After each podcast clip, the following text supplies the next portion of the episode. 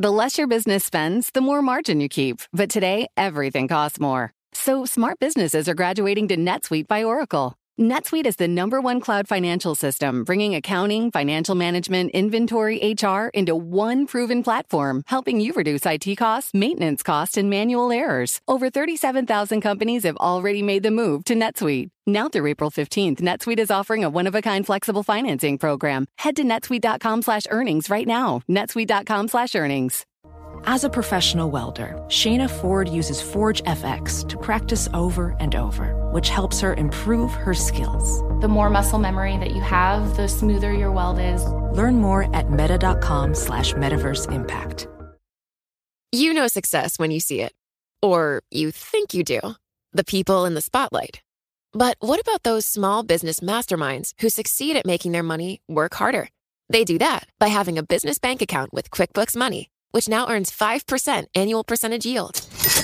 Making your money work as hard as you do? That's how you business differently. Learn more about QuickBooks Money at quickbooks.com slash 5APY. Banking services provided by Green Dot Bank, member FDIC. Only funds and envelopes earn APY. APY can change at any time. Le entregamos todo lo que necesita saber para comenzar el día. Esto es Bloomberg Daybreak para los que escuchan en América Latina y el resto del mundo. Buenos días y bienvenidos a Bloomberg Daybreak América Latina. Es jueves 15 de junio de 2023, soy Ignacio Liberadol y estas son las noticias que marcan el día. Las acciones retroceden hoy luego de que la Reserva Federal sorprendiera ayer con un tono agresivo en su mensaje y tras los débiles datos económicos de China. La Fed se tomó una pausa en su ciclo alcista de tasas, pero el presidente Jeremy Powell dijo que casi todos los funcionarios de la Fed esperaban que sería apropiado aumentar las tasas algo más este año. El Banco Central Europeo se prepara para anunciar lo que puede ser el penúltimo aumento de este ciclo de tasas. Se espera que suba las tasas en 25 puntos básicos, hasta el 3,5%, pero la atención se centra principalmente en cualquier orientación sobre los futuros aumentos. El consenso es de un alza final el próximo mes. Los mercados no esperan mucho, pero un tono más agresivo podría impulsar al euro. El Banco Central chino aumentó el estímulo monetario al reducir su principal tasa de interés por primera vez en 10 meses, en un intento de impulsar la economía, ya que los nuevos datos mostraron que la actividad se debilitó en mayo. La tasa de los préstamos a un año cayó 10 puntos básicos a 2,65%, en un movimiento ampliamente anticipado. Los economistas esperan que Pekín reduzca aún más las tasas este año y dé a los bancos un impulso de efectivo para que puedan seguir prestando.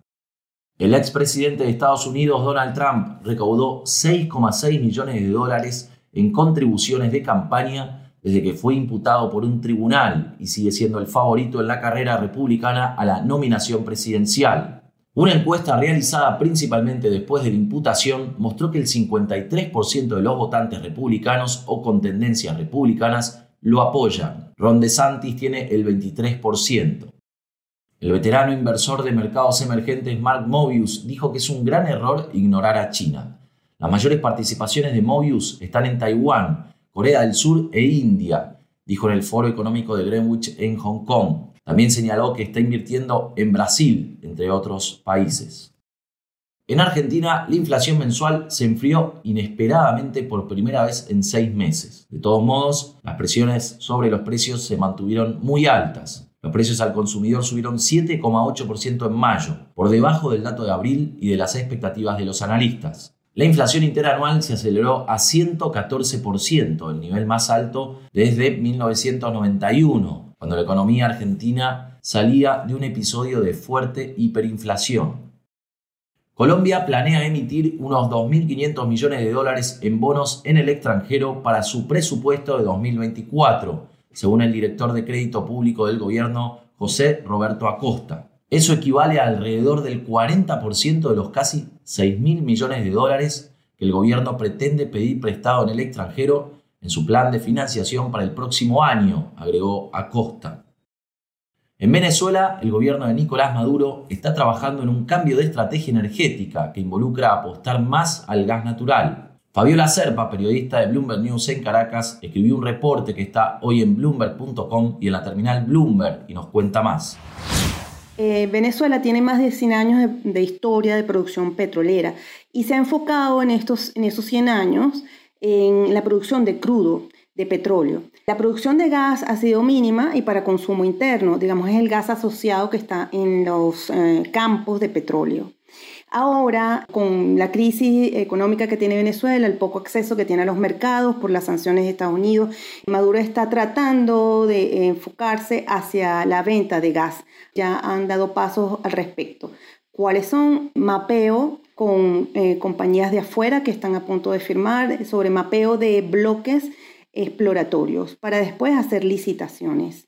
Eh, luego están andando tres proyectos principales, que son uno, es eh, un acuerdo que estaba dormido, que están reactivando con Trinidad. Trinidad y Venezuela hace más de cinco años firmaron un acuerdo para exportación de gas de Venezuela offshore, es decir, en las aguas del Caribe, muy cerca de Trinidad, para alimentar los trenes de compresión de gas y de gas licuado natural que Trinidad exporta.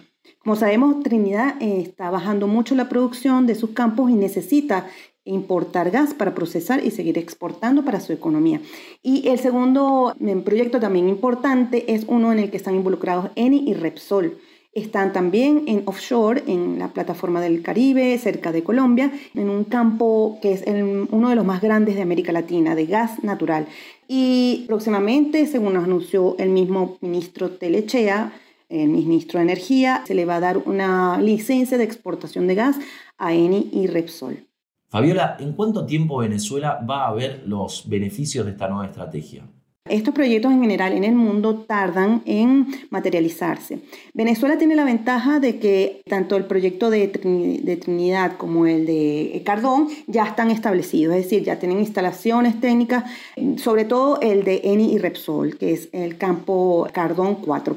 Ese está produciendo actualmente unos 500 millones de pies cúbicos diarios que alimentan la demanda eh, de gas natural de Venezuela. Ese ya están dando, tendría que aumentarse producción para exportar. Esto se proyecta no antes del 2025. El de Trinidad tomaría más, aunque está el campo muy cerca de Trinidad. Todavía falta un eh, gasoducto que hay que eh, echar a andar y las plataformas ya están listas. Pero Trinidad y Venezuela todavía tienen que negociar los términos del precio a que se va a vender y algunos términos también de, financiamiento que debe haber allí también. Entonces, esto eh, Trinidad, eh, el gobierno de Trinidad no lo ve antes de dos años. Y para terminar, el artista Banksy anunció su primera exposición individual oficial en 14 años en la Galería de Arte Moderno de Glasgow a partir del domingo.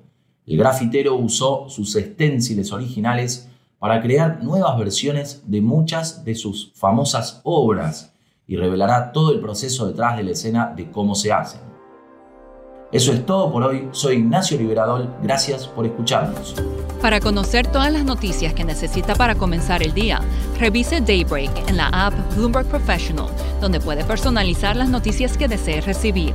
También puede suscribirse a la versión solo audio en Spotify, Apple Podcasts o la plataforma de su preferencia. Eso es todo por hoy. Escuche de lunes a viernes Bloomberg Daybreak. You know, it can be hard to see the challenges that people we work with every day are going through.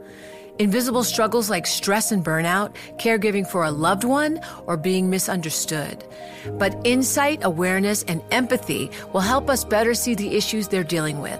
And that can make us and our companies healthier too. I'm Holly Robinson Pete. Join us on The Visibility Gap, a new podcast presented by Cigna Healthcare. Download it wherever you get your podcasts.